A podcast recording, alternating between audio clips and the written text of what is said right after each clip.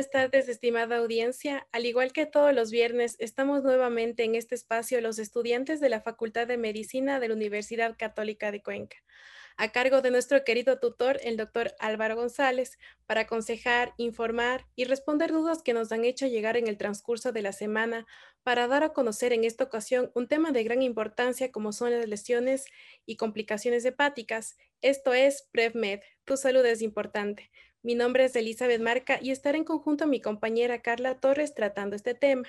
El día de hoy nos acompaña un prestigioso especialista de cirugía de trasplante hepático y alta especialidad en cirugía de trasplante renal y cirugía hepato-pancreatobiliar, que labora en el Hospital de Especialidades José Carrasco Arteaga, en el Hospital Universitario del Río, en el Hospital Universitario Monte Sinaí y como asociado en la Clínica Santana, como cirujano general y laparoscopía, cirujano hepato-pancreato biliar, cirujano de trasplantes y como docente en la Universidad Católica de Cuenca y en la Universidad Estatal de Cuenca.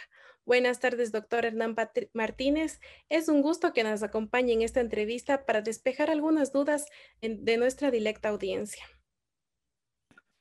Eh, buenas tardes, Elizabeth. Buenas tardes, Carla. Buenas tardes a todos eh, y toda su audiencia presente, ¿no? Es un placer estar con ustedes y pues poder abordar temas eh, importantes, temas que muchas las veces generan mucha duda en la comunidad.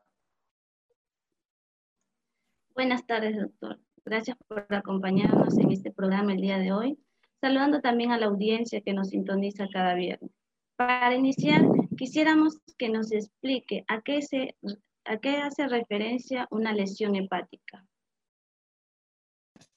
Bueno, y las lesiones hepáticas, pues, pues hace referencia eh, a nódulos eh, que pueden ser, eh, en realidad, lesiones que pueden tener un carácter benigno o un carácter maligno. Hay lesiones que pueden ser buenas y lesiones que obviamente hacen referencia a que tienen malignidad, ¿no? Entonces, obviamente tenemos que tener un buen diagnóstico y obviamente una buena sospecha clínica para poder llegar a diagnosticar las lesiones que tienen eh, un carácter maligno y diferenciarlos de las lesiones que son benignas, ¿no? Eh, siempre que hay lesiones hepáticas, ¿hay afección de otro órgano? No siempre, sí. Eh, hay que tener en cuenta que hay lesiones, como decíamos, lesiones buenas, lesiones que eh, están confinados al hígado, ¿no? Y la mayoría de veces estas lesiones se pueden diagnosticar de manera incidental. Hay que tener en cuenta que ahora tenemos muchísimo uso de exámenes de gabinete, de exámenes radiológicos, ¿no? Y obviamente estos exámenes nos permiten eh, muchas de las veces encontrar lesiones eh, que pueden ser sugestivas de malignidad o lesiones que pueden ser sugestivas de no ser malignas, ¿no? Entonces, obviamente tenemos que tener una, buena diferenciación de estas y eh, muchas de las veces las lesiones que son malignas, sobre todo eh, las lesiones hepáticas o los hepatocarcinomas o los tumores malos del hígado, por lo general sí pueden dar metástasis, sobre todo dan metástasis hacia pulmón, ¿sí? Pero eh, ya en un estadio avanzado, ¿sí? Entonces, hay que ir reconociendo estas lesiones, hay que tener en cuenta que muchísimas o la gran mayoría de veces los hepatocarcinomas tienen muchísima relación con una condición de los pacientes, ¿no? Y es obviamente eh, un daño terminal del hígado, es la cirrosis, ¿sí? ¿Existen signos y síntomas típicos de este tipo de lesiones? Por lo general, em, dentro de lo que son lesiones eh, que son buenas o lesiones que son malas, eh, muchas de las veces no hay una, sintomatología clásica ¿no? que nos pueda definir que éstas sean eh, causantes de alguna lesión hepática, ¿no? Eh, sin embargo, como les decía, la mayoría de las lesiones en el hígado son encontradas de manera incidental. por, realizamos alguna ecografía, luego realizamos tomografías y de esta manera podemos llegar a un diagnóstico de estas lesiones. Sin embargo, como decía, las lesiones que son eh, malignas, eh, por lo general están relacionadas con una patología, ¿no? Que es el daño terminal del hígado, ¿no? La cirrosis, la inflamación constante que va sufriendo el hígado y la intención del hígado, que es un órgano muy noble de regenerarse, eh, obviamente va a terminar en, un daño crónico, ¿no? Y obviamente, pues la cirrosis está asociada a muchas patologías, ¿no?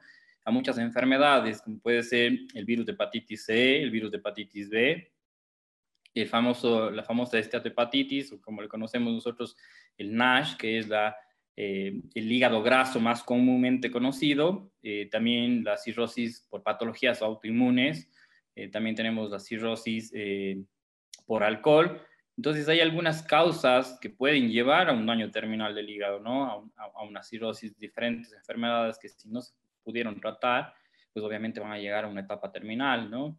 Y pues obviamente ya en las etapas terminales, cuando ya hay un hígado dañado, cuando hay un hígado que no está funcionando, pues obviamente pueden haber sintomatologías o eh, podemos encontrar eh, presencia de, sangrados, sangrados digestivos que pueden debutar los pacientes, ¿no? Obviamente porque pues, el hígado tiene una función en lo que es el mantenimiento de, los factores de la coagulación.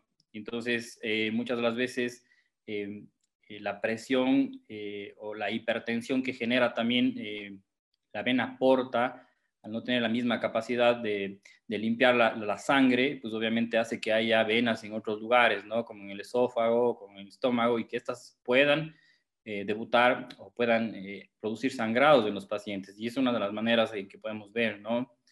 Que puedan eh, empezar con sangrados en los pacientes y, y, esa es una forma de llegar a diagnosticar la cirrosis, ¿no?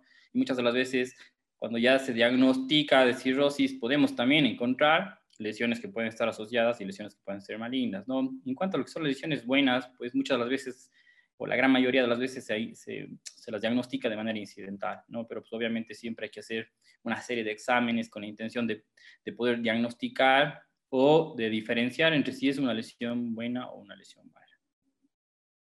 ¿Cuál sería la prevalencia de lesiones hepáticas en nuestro país y cuál es la lesión más común en nuestro medio?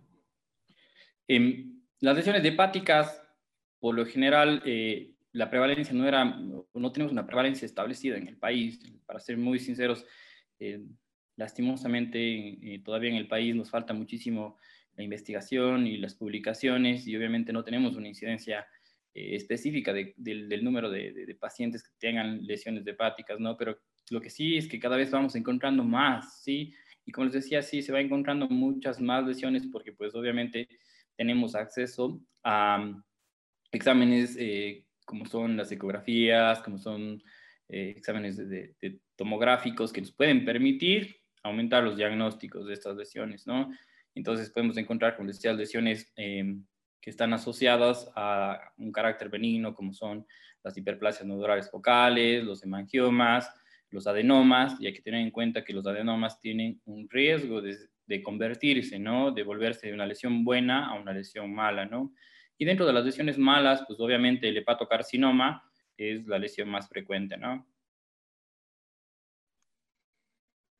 Eh, ¿Quiénes son las personas más vulnerables en presentar lesiones hepáticas?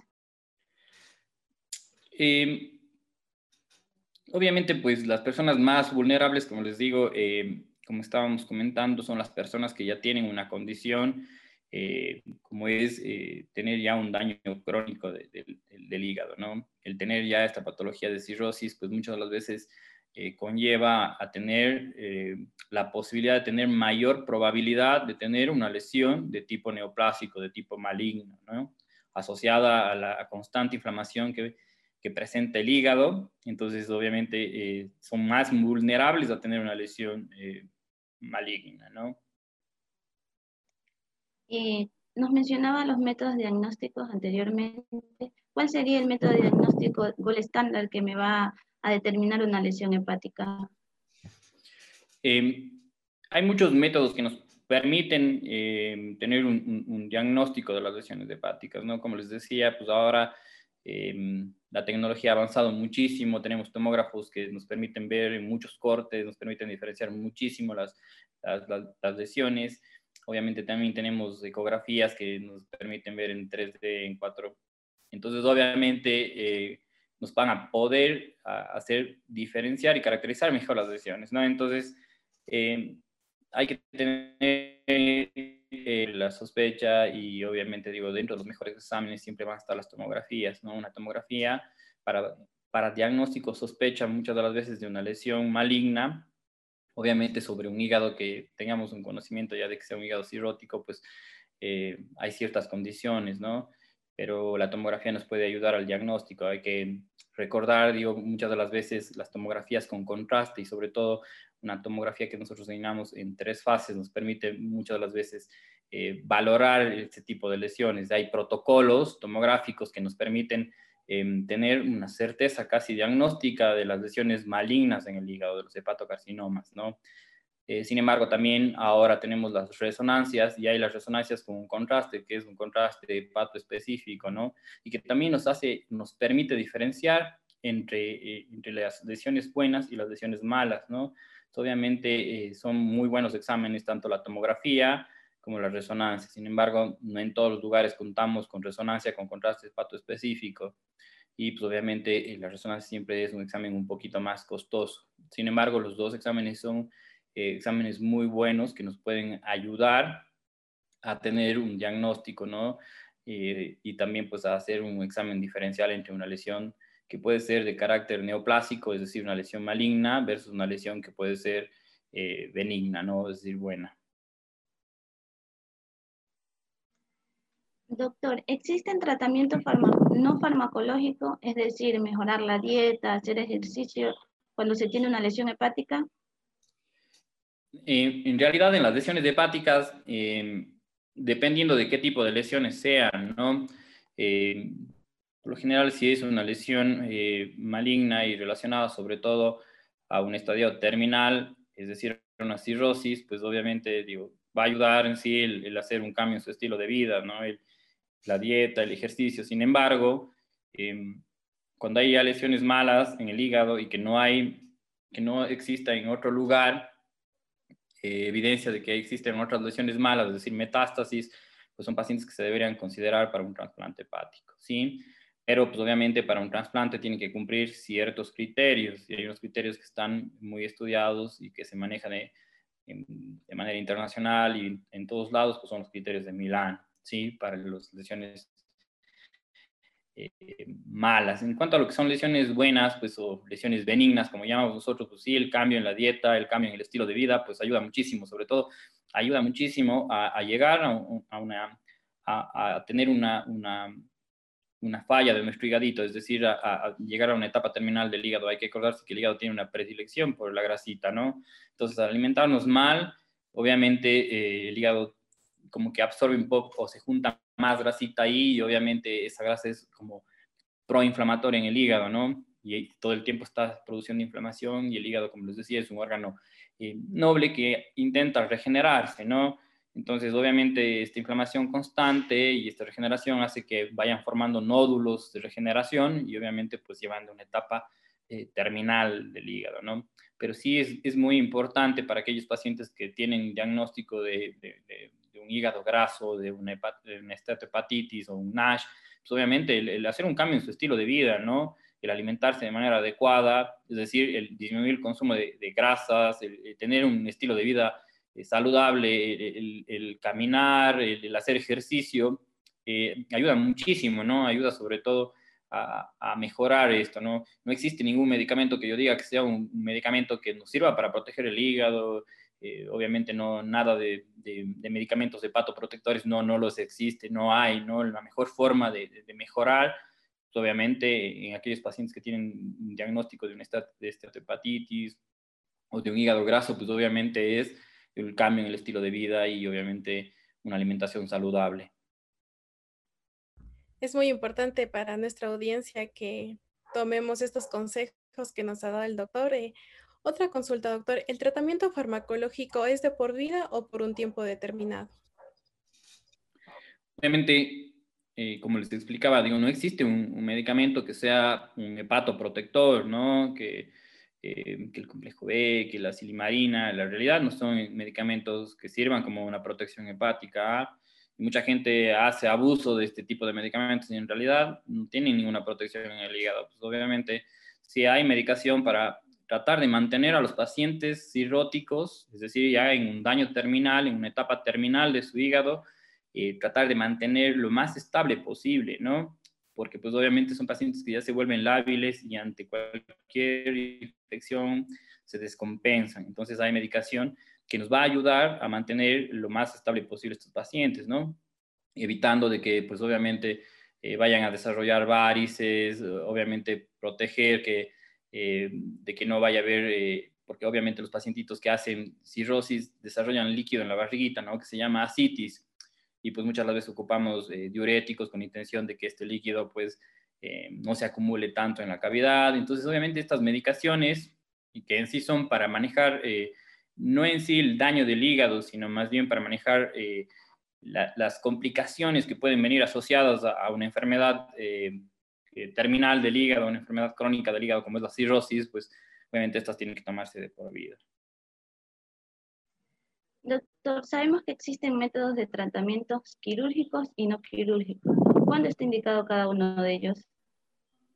Bueno, pues em, dependiendo del tipo de lesión que tengamos, ¿no? Obviamente si tenemos lesiones eh, eh, que son de, de, carácter maligno, lesiones malignas, pues eh, está ahí, hay algunas terapéuticas en las que podemos hacer, ¿no?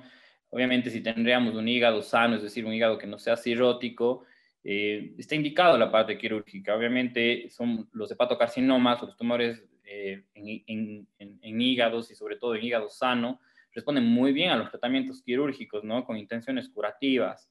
Entonces, en la realidad, eh, si tienes la, posibilidad de resecar, pues obviamente hay que hacer cirugía. Sin embargo, cuando ya el hígado está dañado y obviamente de, de acuerdo o dependiendo en dónde se encuentren las lesiones, pues obviamente podemos ocupar terapias como la radioablación. Obviamente hay tamaños en, los, en las lesiones o en los tumores que están indicados para este tipo de procedimiento, ¿no? Entonces, eh, obviamente tiene que cumplir los tamaños para poder hacer este tipo de procedimiento, como es la radioablación, o tenemos otro tipo de, procedimiento que es la quimioembolización transarterial, que se denomina TACE, ¿no? Obviamente eh, también eh, tiene que tener cierto tipo de condiciones para poder realizar, ¿no? Son procedimientos un poco costosos, pero que ofrecen también buenas respuestas terapéuticas a los pacientes, ¿sí? sin embargo, pues todo está en contexto del tamaño de las lesiones, cómo está eh, eh, el hígado, cómo está el hígado, si, está en eh, un, daño ya crónico y dónde están ubicadas las lesiones. Hay que acordarse que nosotros pues tenemos, en el hígado tenemos un lóbulo derecho y un lóbulo izquierdo, ¿no?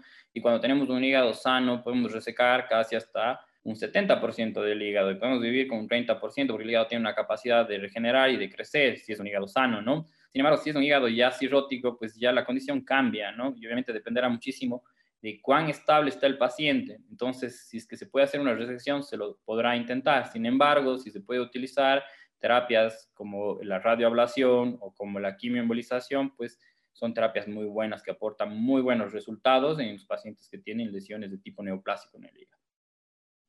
¿Cuándo está indicado una hepatectomía y cuál es la esperanza de vida de estos pacientes? Bueno, pues como les explicaba, digo, depende mucho del tipo de lesión que tengas, ¿no? Pues hay lesiones eh, malignas que se presentan en hígados sanos, ¿no? Los hepatocarcinomas sobre, sobre hígado sano, pues obviamente si yo tengo la posibilidad de hacer una resección, pues la tengo que hacer, pero obviamente tengo que saber en dónde está ubicado este tipo de lesión, porque pues hay que acordarse que podemos resecar hasta un 70% del, del, del, hígado, ¿no? Para no dejar disfuncional ese paciente, ¿sí? Insuficiente. Entonces, eh, depende mucho de esto, del, tamaño de las lesiones, de la ubicación de las lesiones y del tipo de lesiones, ¿no? Pero si es un hepatocarcinoma eh, sobre un hígado enfermo, pues hay otras terapias que se pueden intentar, ¿no? Como ya les decía, el TACE o la radioablación. Sin embargo, también hay patologías benignas que también se pueden llegar a ser, eh, ser necesarias de una cirugía o una hepatectomía, que quiere decir cortar una parte del hígado, ¿no? Y pues, obviamente tenemos hepatectomías del hígado derecho y hepatectomías del hígado izquierdo y, bueno, un poco de términos ya más utilizados por las personas eh, más, eh, o sea, de la medicina, ¿no? Eh, sin embargo, hay lesiones buenas como son los adenomas que tienen un potencial de convertirse en lesiones malas, sobre todo en los hombres, ¿no?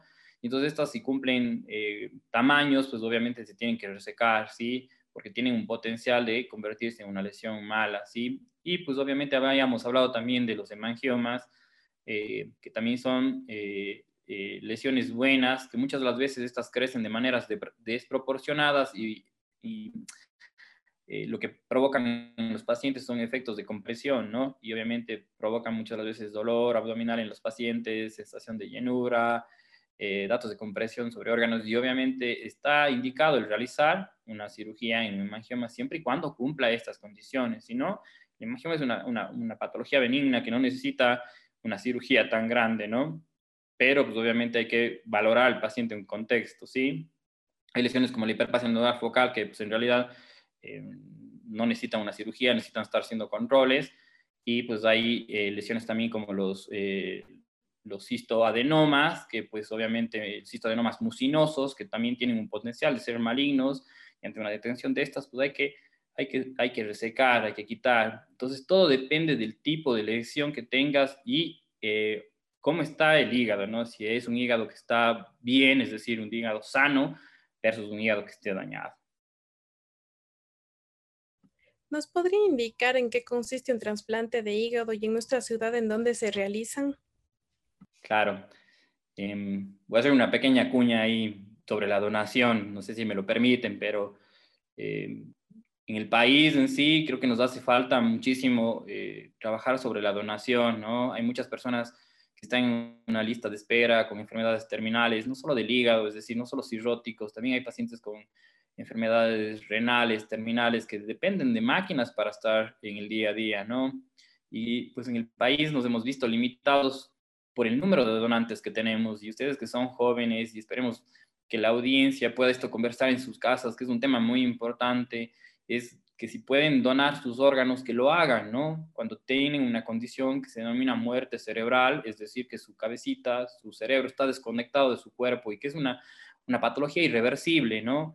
Y, si, se llega algún rato alguien en la familia o, algún conocido y se puede tal vez dar una opinión, opinar de que puede, de que puede convertirse en una persona que puede salvar la vida de otras personas, ¿sí?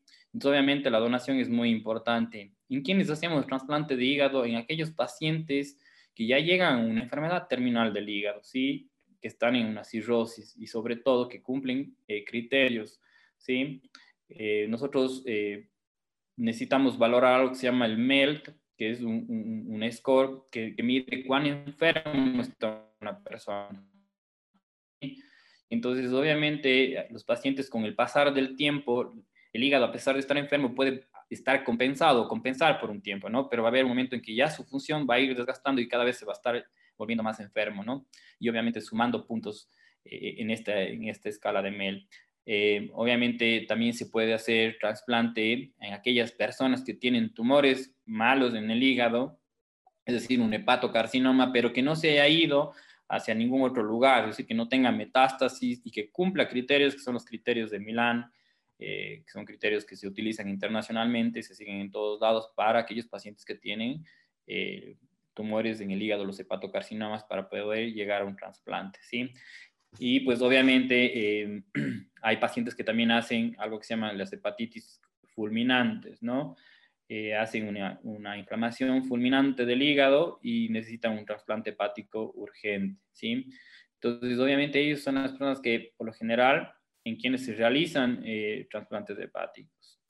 Pero pues no se puede llegar a un trasplante hepático pues, si no hay donación. Así que hay que insistir a todas las personas jóvenes y conversar siempre esto en familia, ¿no? El de que si tienen esta predisposición de, de, donar y algún día eh, eh, llega a suceder, es, es una desgracia, ¿no? Para la familia el perder a alguien querido, pero también hay que ver un poquito más allá y el intentar dar vida al resto de personas. Un donante puede salvar muchísimas personas, ¿no? Acuérdense que un donante puede donar dos córneas, puede donar su hígado, sus pulmones, su corazón, sus riñones, piel. Entonces puede salvar a muchísimas personas que también lo necesitan, ¿no? Y hay que hacerlo de manera altruista. Doctor, existen varios estudios en los cuales asocian la COVID-19 con daño hepático. ¿A qué se atribuye dicha asociación? Mira, fíjate, algo claro, claro, no, no se tiene, ¿no? Pero pues obviamente eh, al principio pensábamos que el COVID era netamente una enfermedad respiratoria, ¿no? pero pues afecta también a otros órganos. Eh, pero también hay que tener en cuenta que muchas de las veces las personas eh, actúan de manera, ¿no? ¿Por qué? Porque tienen un diagnóstico de COVID y empiezan a consumir un montón de medicamentos y estos medicamentos pueden ser hepatotóxicos, ¿sí? Empiezan a consumir sustancias que pueden en ciertas personas no hacer nada y en otras personas producir hepatotoxicidad, es decir, un daño tóxico en el hígado, ¿no? No sé, el dióxido de cloro, la ivermectina y cosas que se empiezan a tomar o a medicar y terminan afectando el hígado, ¿sí? Produciendo alteraciones y elevaciones en las enzimas hepáticas, ¿no?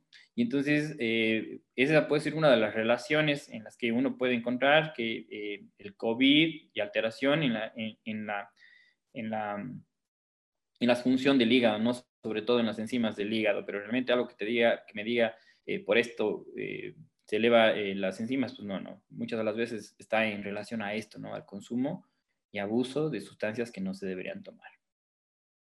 Para finalizar esta entrevista, doctor, ¿cuál sería su mensaje final para toda nuestra audiencia? Em, pues eh, voy a insistir un poquito en la donación. Digo, soy un poco amante de los trasplantes, pues estoy a cargo de, de la jefatura de trasplantes del Hospital José Carrasco Arteaga.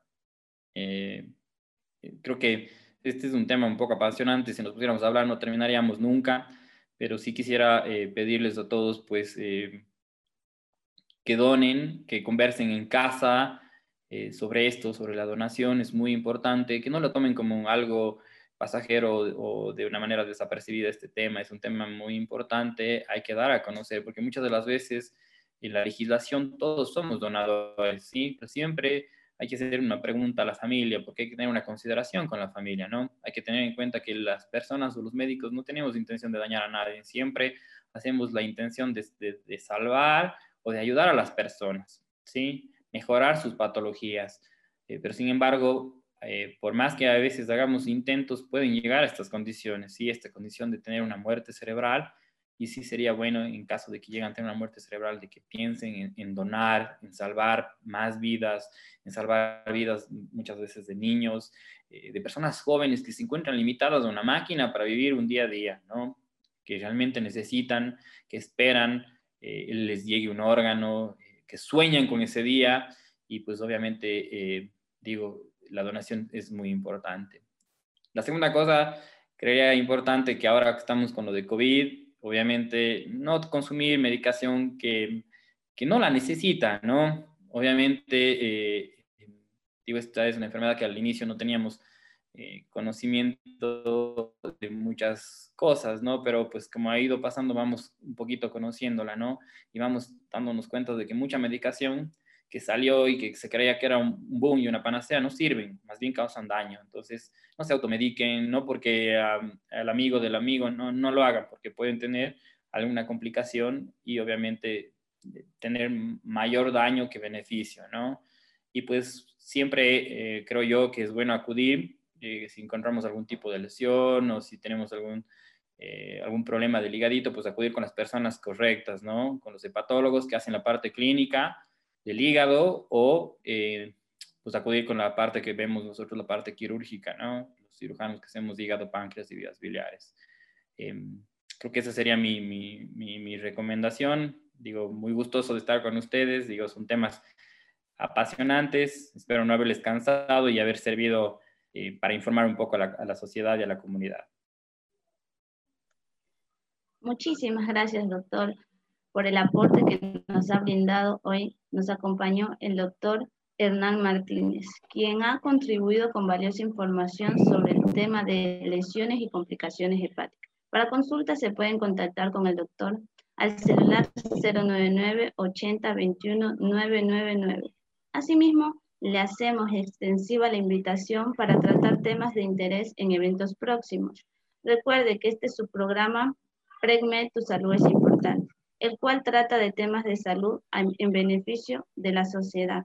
Nos vemos la próxima semana aquí en tu programa Conecta 3 por Ondas Cañari 95.3 FM.